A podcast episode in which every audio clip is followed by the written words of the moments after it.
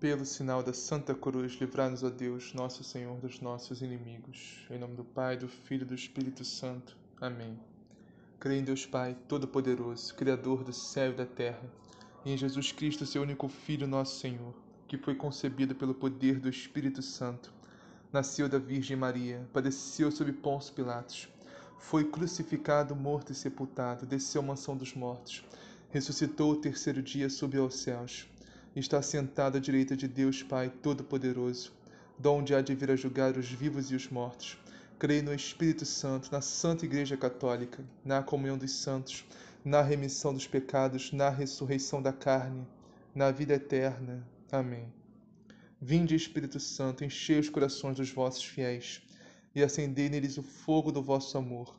Enviai, Senhor, o vosso Santo Espírito e tudo será criado, e renovareis a face da terra. Oremos.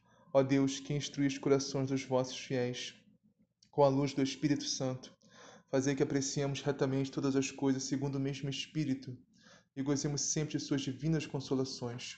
Por Cristo nosso Senhor. Amém. Liturgia da Palavra, 7 de outubro de 2020, quarta-feira, 27 semana do Tempo Comum. Hoje estamos celebrando a memória litúrgica de Nossa Senhora do Rosário. Primeira leitura. Leitura dos Atos dos Apóstolos. Depois que Jesus subiu ao céu, os apóstolos voltaram para Jerusalém, vindo do Monte das Oliveiras, que fica perto de Jerusalém, a mais ou menos um quilômetro. Entraram na cidade e subiram para a sala de cima, onde costumavam ficar. Eram Pedro e João, Tiago e André, Filipe e Tomé, Bartolomeu e Mateus, Tiago, filho de Alfeu, Simão Zelota e Judas, filho de Tiago. Todos eles perseveravam na oração em comum, junto com algumas mulheres, entre as quais Maria mãe de Jesus, e com os irmãos de Jesus. Palavra do Senhor. Graças a Deus. Salmo responsorial. O poderoso fez por mim maravilhas, e santo é o seu nome. O poderoso fez por mim maravilhas, e santo é o seu nome. A minha alma engrandece ao Senhor e se alegrou o meu espírito em Deus, meu Salvador, pois ele viu a pequenez de sua serva. Desde agora as gerações hão de chamar-me de bendita. O poderoso fez por mim maravilhas, e santo é o seu nome. Seu amor de geração em geração chega a todos os que o respeitam. Demonstrou o poder de seu braço, dispersou os orgulhosos derrubou os poderosos seus tronos e os humildes exaltou. De bem saciou os famintos e despediu sem nada os ricos. Acolheu Israel, seu servidor, fiel ao seu amor, como havia prometido aos nossos pais, em favor de Abraão e de seus filhos para sempre. O poderoso fez por mim maravilhas, e santo é o seu nome. O poderoso fez por mim maravilhas, e santo é o seu nome. Evangelho. O Senhor esteja convosco. Ele está no meio de nós. Proclamação do Evangelho de Jesus Cristo segundo Lucas. Glória a vós, Senhor. Naquele tempo, o anjo Gabriel foi enviado por Deus a uma cidade da Galiléia chamada Nazaré, a uma virgem prometida em casamento a um homem de nome José, da casa de Davi. O nome da virgem era Maria. O anjo entrou onde ela estava e disse: Alegra-te, cheia de graça, o Senhor está contigo. Ela perturbou-se com essas palavras e pôs-se a pensar no que significaria a saudação. O anjo então disse: Não temas, Maria, encontrastes graça junto a Deus. Conceberás e darás à luz um filho, e lhe porás o nome de Jesus. Ele será grande e será chamado Filho do Altíssimo. E o Senhor Deus lhe dará o trono de seu pai Davi.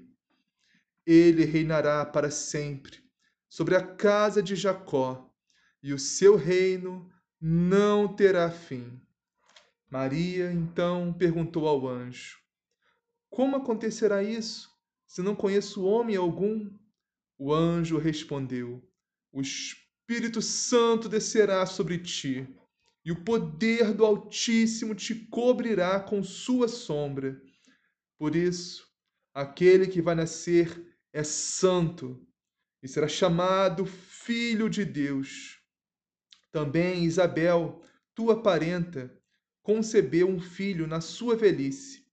Já está no sexto mês, aquela que era chamada estéril, pois para Deus nada é impossível. Então Maria disse: Eis aqui a serva do Senhor, faça-se em mim segundo a tua palavra. E o anjo saiu da sua presença palavra da salvação. Glória a vós, Senhor. Vamos iniciar a meditação de hoje na primeira leitura, Atos dos Apóstolos, capítulo 1, versículo 14. Todos eles perseveravam na oração. Meus irmãos, o segredo da vitória é esse: perseverar na oração. Isso aqui é pré-Pentecostes, antes de Pentecostes, antes da descida do Espírito Santo sobre Maria e os apóstolos no cenáculo em Jerusalém. Todos eles estavam firmes, perseverando na oração, dia após dia, orando sem cessar. Não podemos deixar de orar, meus irmãos. Em hipótese alguma, não podemos abandonar a oração. Ora, com vontade ou sem vontade, mas ora. Não deixe de orar. Orai sem cessar, pois os santos atestam já estão na glória. E quando estavam aqui na terra, atestavam: Olha, quem ora, quem não ora. Não, vou começar com quem ora. Quem ora muito, quem ora muito se salva. Quem ora pouco está em perigo de se perder. Quando a salvação é eterna, essa vida eterna junto a Deus. E quem não ora já está condenado. Quem ora muito se salva. Quem ora pouco está em perigo de se condenar, de se perder. E quem não ora já está perdido, já está condenado. Por isso, meus irmãos, vamos orar. Vamos orar sem cessar, vamos perseverar na oração. Não podemos esquecer, meus irmãos, que a maior oração de todas é a Santa Missa. Mas nem todos temos essa graça, né? essa felicidade de poder participar todo dia da Santa Missa. Então, como a gente mantém essa comunhão com Cristo? Através da oração. Da oração, meus irmãos. E hoje estamos celebrando a memória litúrgica de Nossa Senhora do Rosário. A maior oração de todas, depois da Santa Missa, é o Rosário. Rezai o Rosário, rezai o Santo Terço. Essa oração é poderosíssima, poderosíssima, irmãos. Até os demônios têm pavor dessa oração porque sabem o poder que ela tem. Poder de libertação, poder de salvação. Diz aqui, né? Todos eles perseveravam na oração em comum, junto com algumas mulheres, entre as quais Maria, mãe de Jesus. Olha que estamos aqui nos primórdios do, do, cristianismo, no início do início do início. A igreja em si nem tinha começado ainda, né? Porque só começou realmente após Pentecostes, após a descida do Espírito Santo, que os apóstolos começaram a pregar a palavra de Deus, levar o evangelho. Mas olha que detalhe preciosíssimo, irmão, preciosíssimo. Estavam ali, junto com os apóstolos, algumas mulheres entre as quais Maria, a mãe de Jesus. Olha o destaque para Nossa Senhora. Meus irmãos, meus irmãos, Maria, Nossa Senhora, não é, nunca foi, nem nunca será uma mulher qualquer. Os próprios apóstolos, os servos de Cristo atestam isso nessa palavra. Não que as outras mulheres que estavam ali fossem mulheres qualquer, não vamos entender errado. Mas a questão é, meus irmãos, Nossa Senhora não é uma mulher comum. Não é possível que consiga enxergar isso. Não é uma mulher comum. Uma mulher que merece todo e qualquer destaque. Meus irmãos, o dia que as mulheres começarem a nascer, quer dizer, começarem a, a gerar Deus em seus ventres, aí sim eu vou concordar que Nossa Senhora foi uma mulher comum. O dia que as mulheres começarem a nascer preservadas do pecado original, puras, imaculadas, aí sim né, vai dar para a gente concordar que Nossa Senhora foi uma mulher comum. Mas não, meus irmãos, não foi nem nunca será. Nenhuma mulher, meus irmãos, nenhuma mulher jamais gerou nem gerará Deus no seu ventre. Nenhuma mulher jamais nasceu nem nascerá imaculada, sem pecado. Nossa Senhora, Maria, é única. E como eu já disse, tem uma curiosidade muito. Não digo nem curiosidade, mas algo que pode passar despercebido aos nossos olhos. Nossa Senhora estava aqui orando junto com os apóstolos, à espera de Pentecostes, clamando pela descida do Espírito Santo. Maria já estava repleta do Espírito Santo ali. Era única naquele local que já estava repleta do Espírito Santo. Ou seja, Nossa Senhora foi como um para-raio ali para o Espírito Santo, orando junto com os apóstolos. Porque, meus irmãos, Nossa Senhora não passou só por um Pentecoste. Nossa Senhora passou por três Pentecostes. O primeiro foi no, antes, antes de nascer, no ventre ditoso de Santa Ana. Foi o primeiro Pentecostes que Nossa Senhora passou e todo mundo passou o primeiro Pentecostes. Foi Nossa Senhora que passou. Na Imaculada Conceição de Maria o derramamento de todas as graças no ventre de Santa Ana. Esse foi o primeiro Pentecoste Nossa Senhora, a Imaculada Conceição. O segundo Pentecoste a gente vê no Evangelho de hoje. Quando o anjo sai da presença de Maria e desce o Espírito Santo sobre Nossa Senhora. E o Verbo divino se faz carne, nosso Senhor Jesus Cristo, nosso Deus, nosso Senhor, nosso Salvador. E por último, o Pentecostes que a gente vê antecipado aqui no, nessa leitura de hoje, da primeira leitura. Esse pré-Pentecostes, né? Que a gente vê nessa leitura de hoje. A Senhora recebeu pela terceira vez o Espírito Santo, dessa vez junto com os apóstolos. Meus irmãos, sem levar em conta, claro, nosso Senhor Jesus Cristo, não existiu nenhum ser humano, uma pessoa na face dessa terra que foi tão cheia do Espírito Santo como Maria. Não existiu, nem nunca existirá. Tão cheia, tão repleta, tão plena do Espírito Santo, tão plena da graça de Deus como Nossa Senhora. Salmo responsorial, que é o Lucas, né, capítulo 1, versículo 46. O poderoso fez por mim maravilhas, e santo é o seu nome. A minha alma engrandece o Senhor, e meu espírito em Deus e se alegrou meu espírito em Deus, meu Salvador. Olha isso, meus, meus irmãos. Todo ser de Maria se voltava para Deus. Todo ser. Corpo, alma, espírito, mente, coração, intelecto. Todo ser de Nossa Senhora louvava, glorificava, adorava a Deus. Amava a Deus acima de tudo e todas as coisas. Aqui. A alma, minha alma engrandece o Senhor. Minha alma serve para engrandecer a Deus. Minha alma serve para glorificar o Senhor. E se alegrou meu espírito em Deus, meu Salvador. Se alegrar o espírito, meus irmãos, significa a felicidade. A felicidade plena de ser de Deus. A felicidade de ser serva do Senhor, de ser servo do Senhor. Não existe felicidade maior do que essa, mas fazer a vontade de Deus. Aqui nessa terra não existe felicidade maior do que essa. Pois ele viu a pequenez de sua serva, ou seja, viu a humildade da sua serva, viu a humildade de Nossa Senhora, a humildade de Maria que não tem igual. Meus irmãos, a gente não sabe o que é isso. A gente nunca vai saber o que é isso.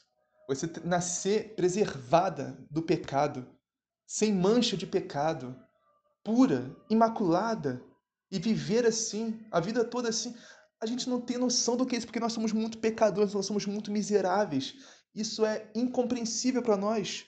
Eu acredito que seja por isso também que nossos irmãos protestantes evangélicos não compreendam isso, não consigam compreender pureza e a santidade de vida que Nossa Senhora viveu desde o nascimento até a morte barra assunção. Desde agora as gerações hão de chamar-me de bendita.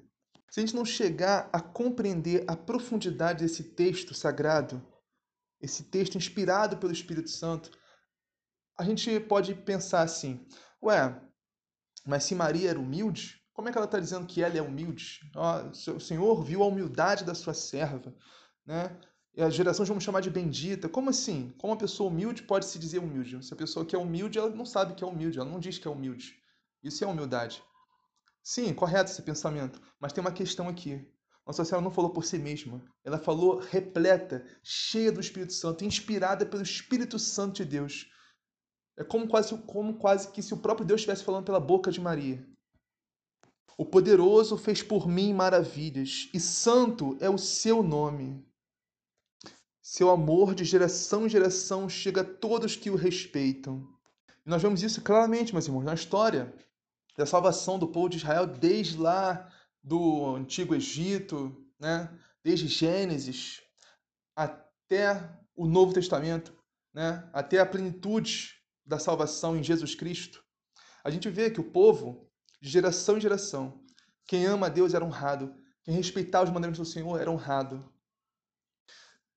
demonstrou o poder de seu braço, dispersou os orgulhosos, ou seja, os orgulhosos de coração, vaidade, soberba, prepotência, você se achar santo, se achar justo, né? Achar que não precisa aprender mais nada, que não precisa melhorar mais nada, não precisa de conversão, está tudo certo. Os fariseus eram um ótimo exemplo disso, né? Derrubou os poderosos seus tronos e exaltou os humildes. Humildes exaltou. Ou seja, derrubou todos os poderosos né, do, da antiga aliança, né? fariseus, doutores da lei, os mestres da lei que estavam pervertidos, corrompidos né, pelo mundo. Exaltou os humildes, ou seja, os apóstolos. Os apóstolos simples. Pedro era pescador, Pedro e João, apóstolos simples, do povo, assim, sabe? E exaltou os humildes ao mais alto cargo da igreja mais alto cargo. Jesus dispersou todos esses orgulhosos, né, os doutores da época, doutores da época, e exaltou os humildes, com seus apóstolos, com seus discípulos, que grande maioria do povo, de bens saciou os famintos e despediu sem nada os ricos. Ou seja, a gente pode ver aqui né, de duas formas: esse bem saciou os famintos, bens materiais e também espirituais. Materiais porque Jesus fez inúmeros milagres, multiplicação dos pães, alimentou milhares de multidões, né? O povo não passou fome com Jesus. Mas também os bens espirituais, a graça de Deus que nos santifica, que nos purifica, os, esse bem que não existe maior, não existe comparável a esse, a graça de Deus. Né? E Deus nos enche da sua graça, nos sacia da sua graça e despede sem nada os ricos, ou seja, os orgulhosos, os ricos de si mesmos, né? os que são cheios de si mesmos ou seja, os ricos em espírito, né, que se acham muito. Mas também podemos entender os ricos de dinheiro mesmo, que não estão nem aí para o povo, né, que tem muito, tem de sobra não está nem para quem está passando necessidade.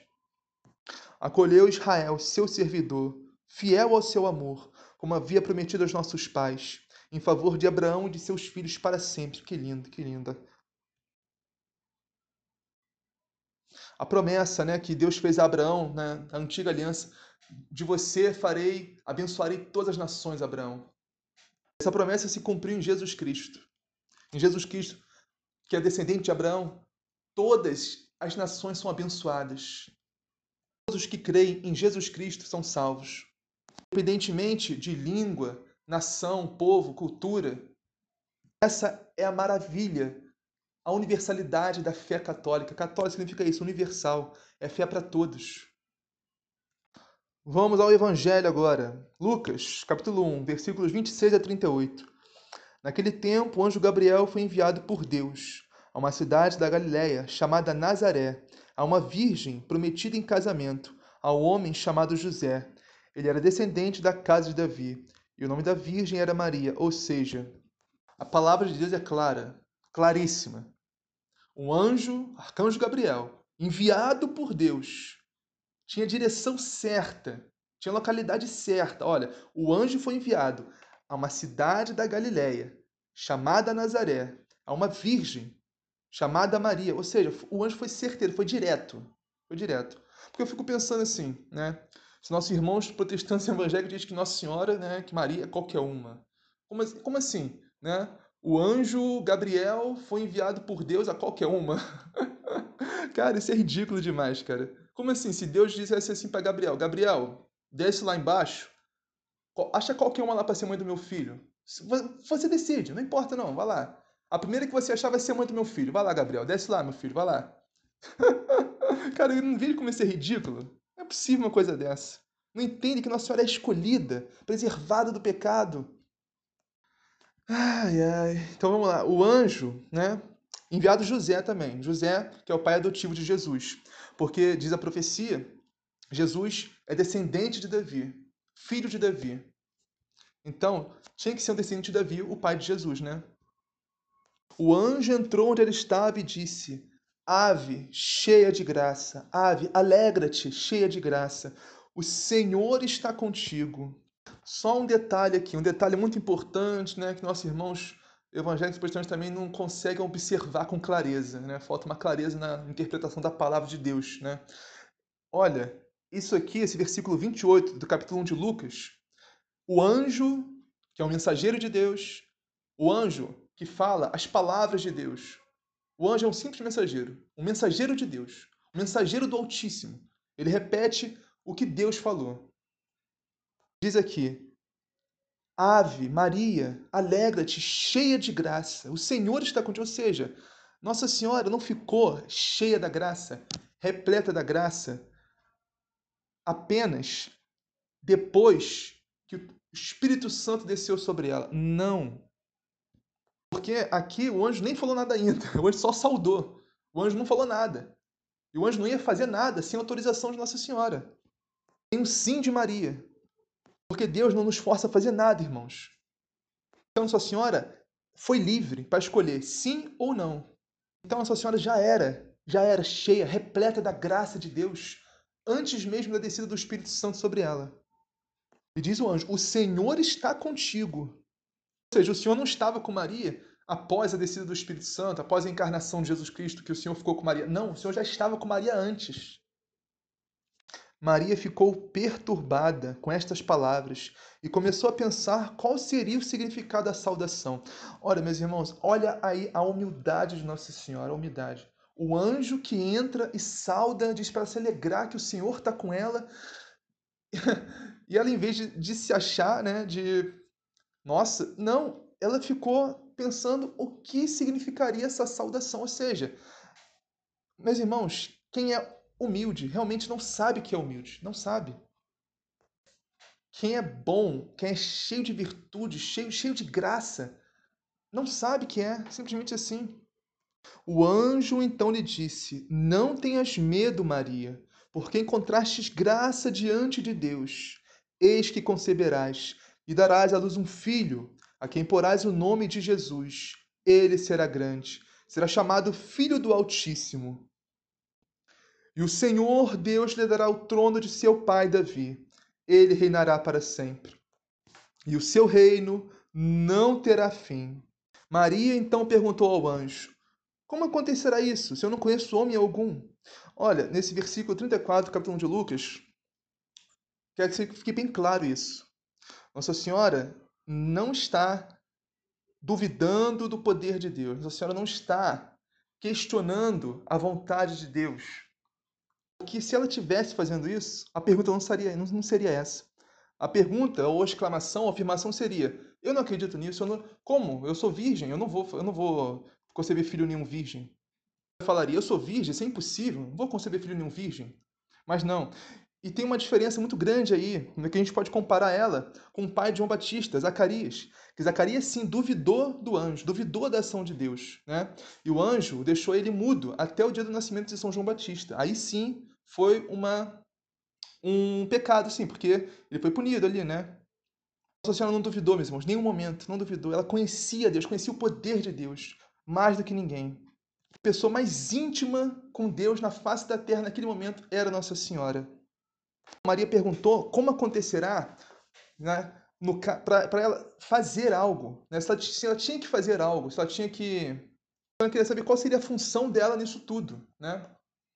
Então o anjo respondeu: O Espírito virá sobre ti, e o poder do Altíssimo te cobrirá com sua sombra. Ou seja, Nesse versículo 35 está dizendo que o Espírito não veio ainda. Ou seja, o Espírito Santo ainda virá sobre ti. Se você falar o sim. Se você autorizar, se você quiser.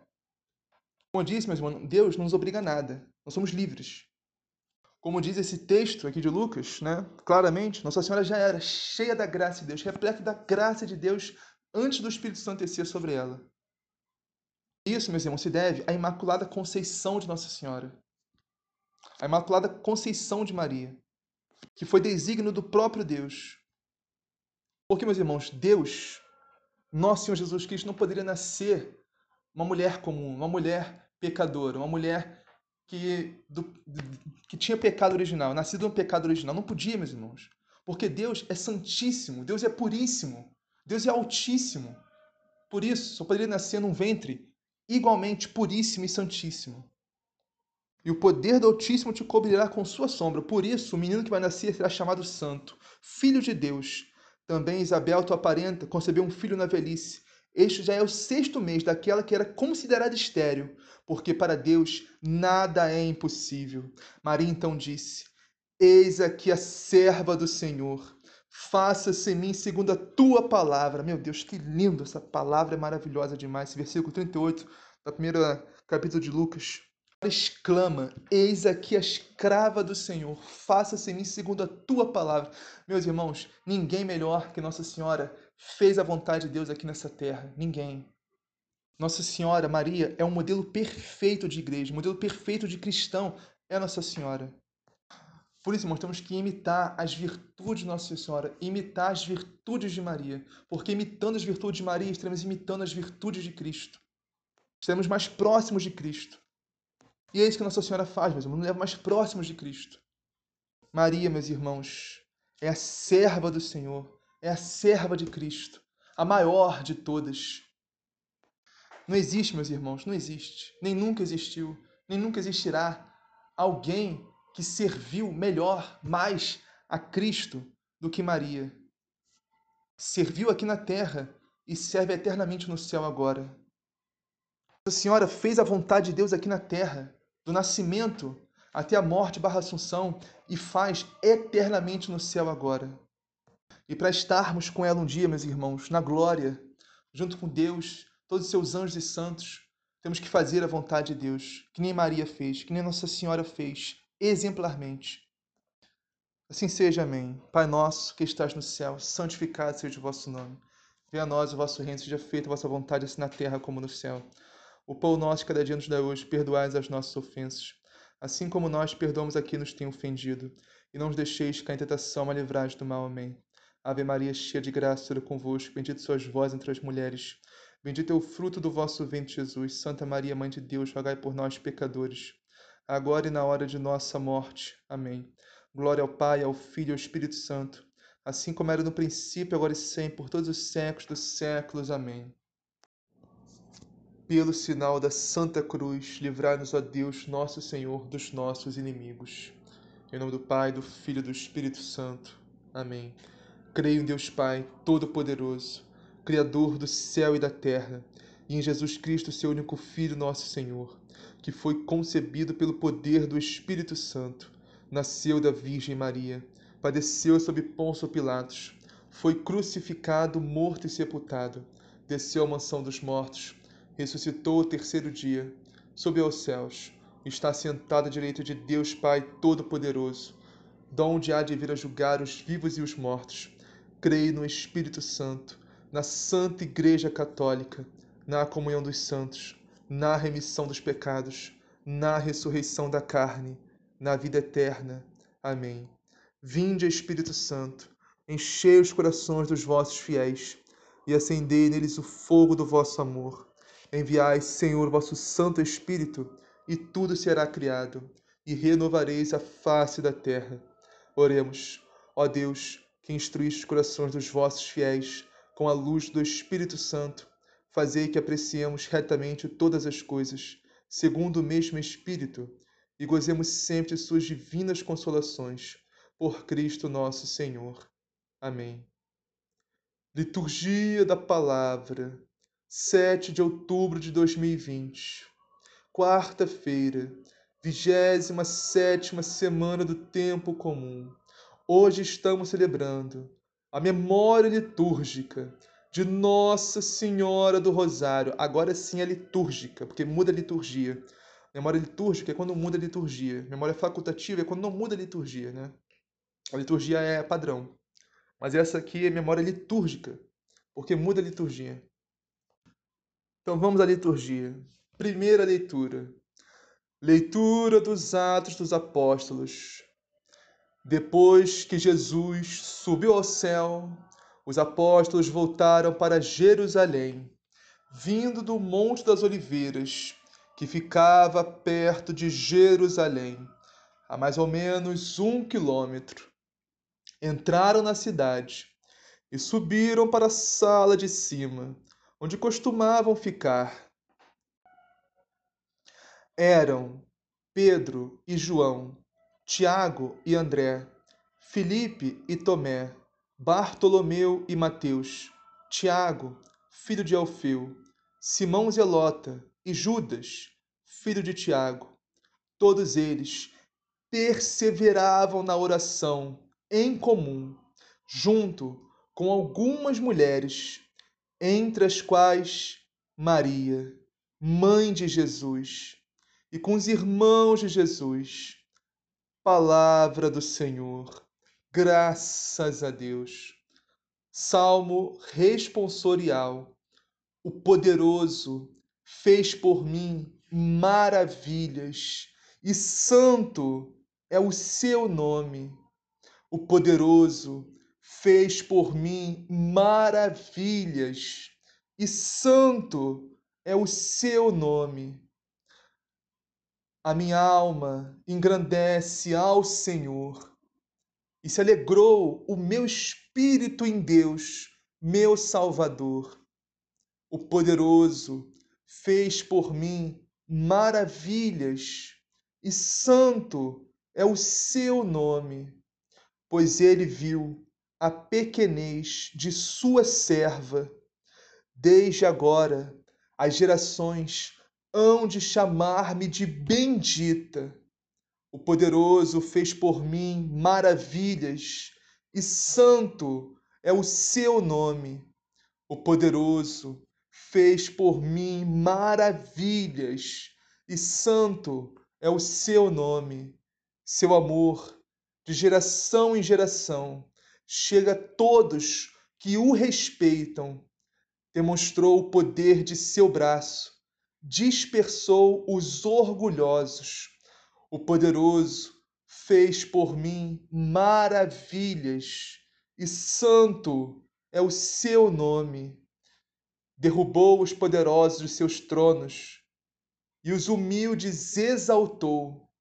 De bens saciou os famintos, e despediu sem nada os ricos. O poderoso fez por mim maravilhas, e santo é o seu nome. Derrubou os poderosos de seus tronos e os humildes exaltou. De bens saciou os famintos e despediu sem nada os ricos. O poderoso fez por mim maravilhas e santo é o seu nome. Acolheu Israel, seu servidor, fiel ao seu amor, como havia prometido aos nossos pais, em favor de Abraão e de seus filhos para sempre. O poderoso fez por mim maravilhas, e santo é o seu nome. O poderoso fez por mim maravilhas, e santo é o seu nome. Evangelho, o Senhor esteja convosco, Ele está no meio de nós. Proclamação do Evangelho de Jesus Cristo segundo Lucas. Glória a vós, Senhor. Naquele tempo, o anjo Gabriel foi enviado por Deus a uma cidade da Galiléia chamada Nazaré, a uma virgem prometida em casamento a um homem de nome José, da casa de Davi. O nome da Virgem era Maria. O anjo entrou onde ela estava e disse: Alegra-te, cheia de graça, o Senhor está contigo. Ela perturbou-se com essas palavras e pôs-se a pensar no que significaria a saudação. O anjo então disse: Não temas, Maria, encontrastes graça junto a Deus. Conceberás e darás à luz um filho, e lhe porás o nome de Jesus. Ele será grande e será chamado Filho do Altíssimo. E o Senhor, Deus, lhe dará o trono de seu pai Davi. Ele reinará para sempre sobre a casa de Jacó, e o seu reino não terá fim. Maria então perguntou ao anjo: Como acontecerá isso, se não conheço homem algum? O anjo respondeu: O Espírito Santo descerá sobre ti, e o poder do Altíssimo te cobrirá com sua sombra. Por isso, aquele que vai nascer é santo e será chamado Filho de Deus. Também Isabel, tua parenta, concebeu um filho na sua velhice. Já está no sexto mês, aquela que era chamada estéril, pois para Deus nada é impossível. Então Maria disse: Eis aqui a escrava do Senhor, faça-se em mim segundo a tua palavra. E o anjo saiu de sua presença. Palavra da salvação. Glória a vós, Senhor. Antes de iniciarmos a meditação do dia de hoje, Nossa Senhora do Rosário, vamos meditar um pouco sobre a memória de hoje. Então, o que é o rosário? O rosário é uma oração. Uma oração em que meditamos os mistérios da vida de Cristo. E também meditamos a vida de Nossa Senhora. Ou seja, na oração do rosário, nós meditamos, nós contemplamos a vida de Jesus e Maria. Meus irmãos, é um fato isso. Não tem como falar de Jesus sem falar de Maria. Da mesma forma que é impossível falar de Maria sem falar de Jesus. Porque essas duas vidas, meus irmãos, estão entrelaçadas de uma forma que, olha, nenhuma outra criatura se uniu tanto ao Criador como Maria Santíssima, como Nossa Senhora. Nem nunca mais se unirá. Essa união foi tão perfeita tão perfeita que foge nossa compreensão humana isso. Só Deus mesmo para explicar. Como diz o Salmo né, de hoje, o poderoso fez por mim maravilhas, e santo é o seu nome. O cântico de Nossa Senhora, o Magnifique. Então vamos voltar a falar do rosário. Né? O que é o rosário? O rosário é uma oração, onde a gente medita os mistérios da vida de Cristo, da vida de Jesus e da vida de Nossa Senhora. Essa oração é dividida em quatro terços. E cada terço se reza um creio em Deus Pai, um credo apostólico, um Pai Nosso, três Ave Marias. É o início do terço. E depois dessas três Ave Marias, a gente reza outro Pai Nosso. Mas antes de rezar esse Pai Nosso, a gente já coloca a meditação que a gente está fazendo. A gente começa com os mistérios gozosos. O primeiro mistério gozoso é a anunciação divina do arcanjo Gabriel à Virgem Maria e a encarnação do Filho de Deus. Então, a gente reza um Pai Nosso. E depois, dez Ave Marias. E assim vai. Um Pai Nosso, dez Ave Marias. Um Pai Nosso, dez Ave Marias. Até se completar cinco Pai Nossos e dez Ave Marias. Desculpa, 50 Ave Marias. Né? São cinco Pai Nossos e 50 Ave Marias. Isso é um terço. Então, sendo o rosário quatro terços, a gente ora 20 Pai Nossos e 200 Ave Marias. Meus irmãos, eu já fiz um vídeo, né, um tempos atrás, falando do poder da oração do Pai Nosso. Procure aí depois. O poder da oração do Pai Nosso. Agora eu quero falar com vocês do poder da oração da Ave Maria. Primeiro, né, o que nossos irmãos protestantes e evangélicos não entendem é que a Ave Maria não foi uma oração inventada por nós católicos. Ela é bíblica, né? Nossos irmãos adoram falar disso. Cadê? Onde está escrito na Bíblia isso? Né? Onde isso é bíblico? A oração da Ave Maria é bíblica, né? Ela começa com a saudação do arcanjo Gabriel. Ave Maria, cheia de graça. Alegra-te significa ave. Ave é alegra-te.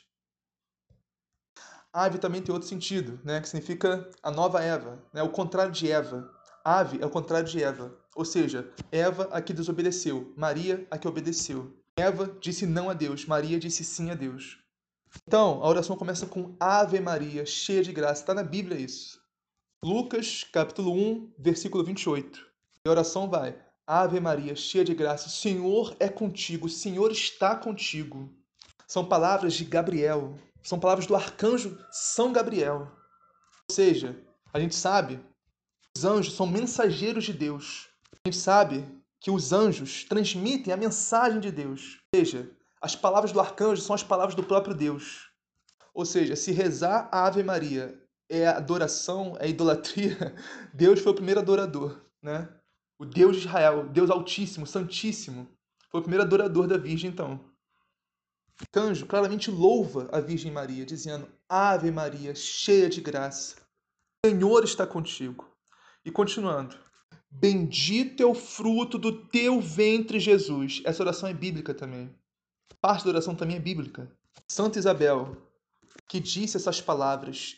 E detalhe, ela não disse essas palavras por conta, por conta, por conta própria. Ela disse essas palavras simplesmente repleta do Espírito, cheia do Espírito Santo de Deus. Ou seja, mais uma vez, o próprio Deus falando pela boca de Santa Isabel. Isso está em Lucas, capítulo 1, versículo 42. A palavra né, nos diz, olha que detalhe precioso, né? A palavra nos diz, com voz forte, exclamou Isabel, com grito, ele, ela gritou, ela gritou: Bendita és tu entre as mulheres, e bendito é o fruto do teu ventre. Ela gritou. Santa Isabel, repleta, cheia do Espírito Santo, gritou. Ela não se conteve de tanta emoção, de tanto Deus, que ela estava cheia, repleta de Deus, repleta do Espírito Santo. E ela gritou isso. Então vamos lá, próxima parte da oração da Ave Maria, né? Bendita sois vós entre as mulheres, bendito é o fruto do teu ventre, Jesus. Já provamos que é bíblica. Essas duas partes da Ave Maria. Meus irmãos, conseguem observar como os nossos irmãos protestantes evangélicos diz que só a escritura, só a, só a Bíblia, só acredito na Bíblia, só acredito na Bíblia. Mas eles não acreditam na Bíblia, é simples assim. Eles rasgam os textos da Sagrada Escritura, ignoram essa, esse preciosíssimo texto né, de Lucas, capítulo 1. Entendem? Sinceramente, eu não sei como é que Lutero não tirou Lucas e João da Bíblia. Porque Lucas né, exalta a Virgem Maria. Todo o texto do Evangelho. João fala claríssimo da Santíssima Eucaristia, no capítulo 6. Lucas mais no capítulo 1 né, e 2, que fala da Virgem Maria. Sinceramente, me admira muito o Lutero não ter tirado da Bíblia também Lucas e João. E a oração da Ave Maria termina com Santa Maria, Mãe de Deus, rogai por nós, pecadores, agora e na hora de nossa morte. Amém. Essa parte não está na Bíblia, mas não está na Bíblia explicitamente, né? Como está a primeira parte da Ave Maria, mas está na Bíblia implicitamente. Muitas vezes, esse é o erro dos nossos irmãos. Eles veem muito literal e não entendem a profundidade do texto, não veem o que está implícito. Por exemplo, como o purgatório, que está implícito na Sagrada Escritura. Eles não acreditam. É curioso que eles acreditam na doutrina da Santíssima Trindade, que não está escrito na Bíblia em lugar nenhum isso. Mas, curiosamente, eles acreditam nisso. É uma doutrina, é um dogma de fé da Igreja Católica. Então, está implícito na Sagrada Escritura que Maria é mãe de Deus. Não diz literalmente mãe de Deus na Sagrada Escritura, mas diz inúmeras vezes mãe de Jesus. E Jesus é Deus, simples assim. Aí eles alegam, não, é mãe da parte humana de Jesus, não da parte divina. Meu Deus, que absurdo é isso, cara. Como, como assim, né? Nossa Senhora Maria gerou Jesus e nasceu humano. Jesus não nasceu Deus, Jesus nasceu humano. Aí depois do céu veio o divino entrou Jesus. Ah, pelo amor de Deus, né? Jesus já nasceu Deus. Então, Santa Mãe de Deus, rogai por nós pecadores. Rogar é orar. A gente pede a intercessão de Nossa Senhora, a oração de Nossa Senhora em nosso favor. E é bíblico.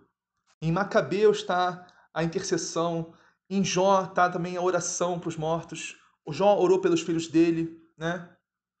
Soldados oraram por aqueles soldados que estavam com objetos idólatras, oraram por eles também. Estavam mortos, já oraram por eles. A oração pelos mortos é bíblico. Falando do purgatório, claro, mas a intercessão dos santos também é bíblico. A gente termina. Rogai por nós pecadores, agora e na hora de nossa morte. Amém. Meus irmãos, essa oração da Ave Maria é poderosíssima, poderosíssima. Nessa oração da Ave Maria, a gente diz Maria, o nome, da, nome Maria, já fiz um vídeo sobre isso, né? o Santíssimo Nome de Maria. A gente fala o Santíssimo Nome da Virgem Maria duas vezes. E o poderosíssimo e também Santíssimo Nome de Jesus uma vez. Lembrando que o nome de Jesus está acima de todo nome. Então, dizer uma vez só é mais do que o suficiente, meus irmãos. No total, no total, a gente diz num terço 50 vezes o nome de Jesus e 100 vezes o nome de Maria.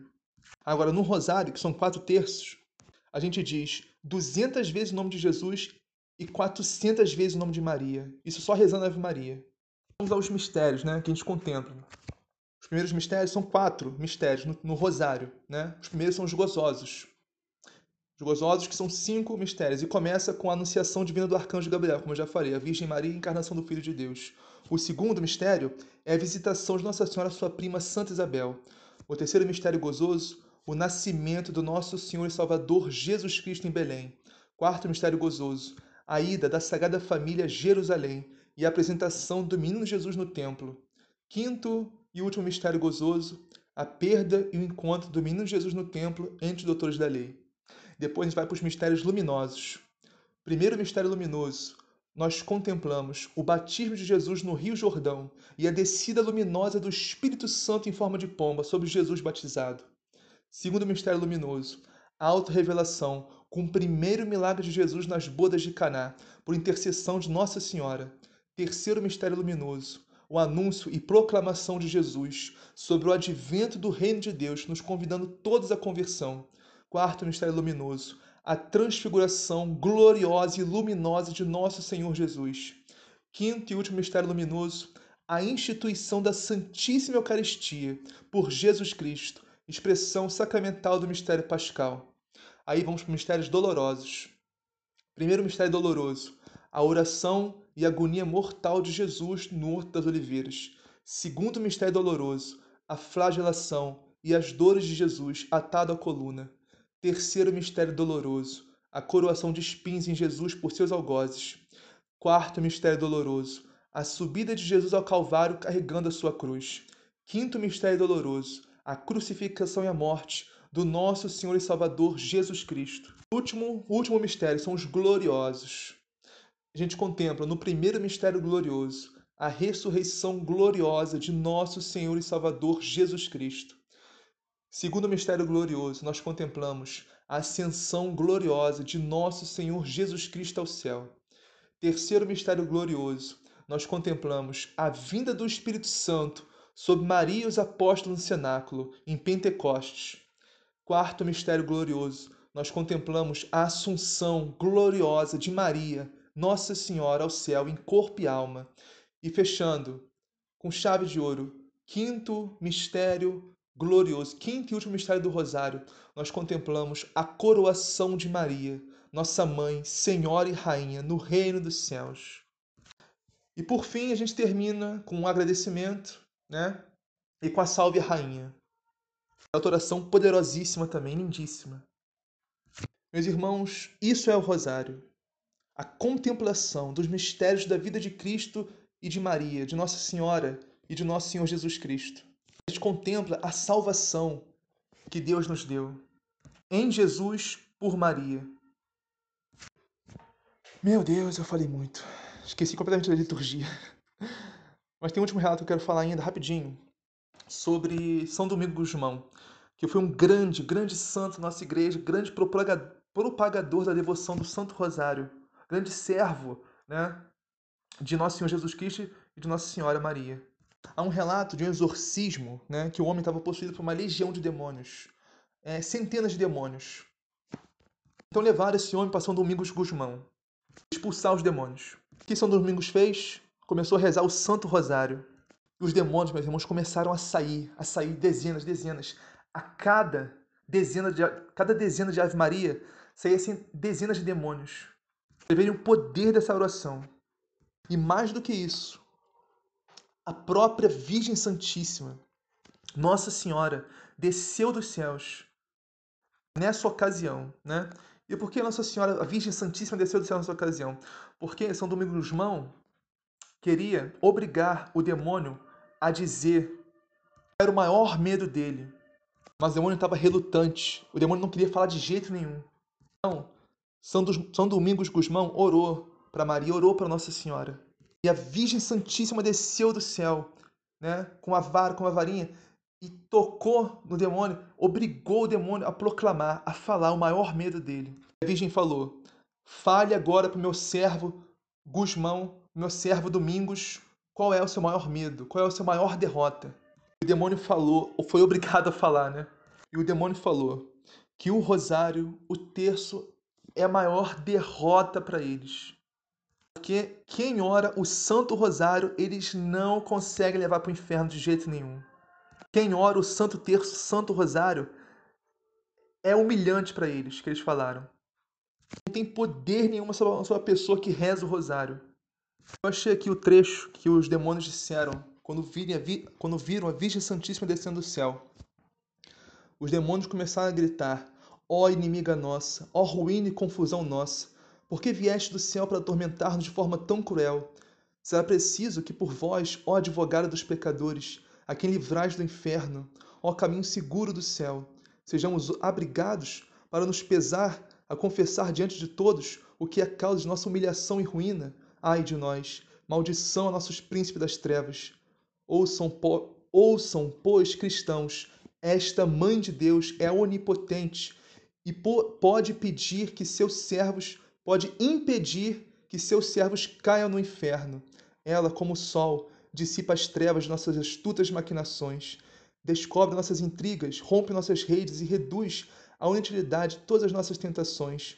Vemos obrigados a confessar que ninguém que persevere em seu serviço se condena conosco. Um só suspiro que ela apresente à Santíssima Trindade vale mais que todas as orações, votos e despojos de todos os santos. Temos mais medo dela do que todos os bem-aventurados juntos, e nada podemos contra seus fiéis seguidores. Que lindo, que lindo. Aqui diz que Nossa Senhora é onipotente, Maria é onipotente. Tem um detalhe, meus irmãos: só Deus é onipotente. Só Deus é onipotente. Mas a onipotência de Nossa Senhora, a onipotência de Maria, a gente chama de onipotência suplicante. Ou seja, como diz aqui, um só suspiro dela para a Santíssima Trindade, ela consegue o que quiser. Um só suspiro. O que, que Deus vai negar à sua Mãe Santíssima? Nada, meus irmãos, nada. Maria é a onipotência suplicante. Meus irmãos, a oração mais poderosa que podemos rezar é o Santo Rosário. Não tem. Olha, abaixo apenas da Santa Missa. Porque a Santa Missa é a maior oração, a oração das orações é a Santa Missa. Agora, abaixo da Santa Missa é o Santo Rosário. A segunda maior oração é o Santo Rosário. Meus irmãos, eu acho que eu me empolguei um pouquinho. Falei muito dia, do Rosário, Nossa Senhora. Acabei esquecendo da liturgia. Acho que vou ter que fazer outro vídeo só falar da liturgia. Vou deixar esse vídeo só pro Rosário. Pai nosso que estás no céu, santificado seja o vosso nome, venha a nós o vosso reino. Seja feita a vossa vontade, assim na terra como no céu. O pão nosso cada dia nos dai hoje, perdoais as nossas ofensas, assim como nós perdoamos a quem nos tem ofendido, não os deixeis cair em tentação, mas livrai do mal. Amém. Ave Maria, cheia de graça, o Senhor é convosco. Bendita sois vós entre as mulheres, bendito é o fruto do vosso ventre, Jesus. Santa Maria, Mãe de Deus, rogai por nós, pecadores, agora e na hora de nossa morte. Amém. Glória ao Pai, ao Filho e ao Espírito Santo assim como era no princípio, agora e sempre, por todos os séculos dos séculos. Amém.